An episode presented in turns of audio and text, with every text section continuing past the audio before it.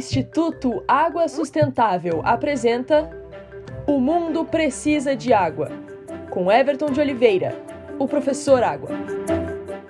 Neste exato momento, rios voadores estão levando umidade para extensas regiões da América do Sul.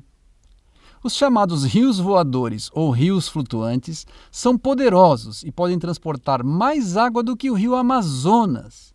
Este fenômeno, estudado por Gerard Moss e Tiago Iatesta, é ocasionado por grandes fluxos aéreos de água sob a forma de vapor, que vêm de áreas tropicais do Oceano Atlântico e são alimentados pela umidade que se evapora da Amazônia.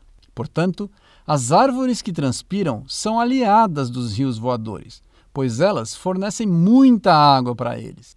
Na região amazônica, a quantidade de plantas que fazem o processo diário de transpiração ou seja, de doar água para o ar em forma de vapor, é imensa.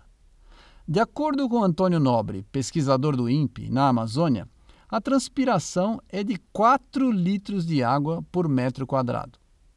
Uma árvore com uma copa de 20 metros de diâmetro transpira mais de mil litros em um único dia, mais do que a quantidade diária recomendada para uma família de cinco pessoas.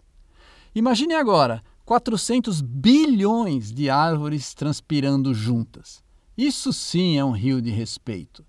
Com rios voando e árvores transpirando, aqui é o professor Água do Instituto Água Sustentável, porque o mundo precisa de água.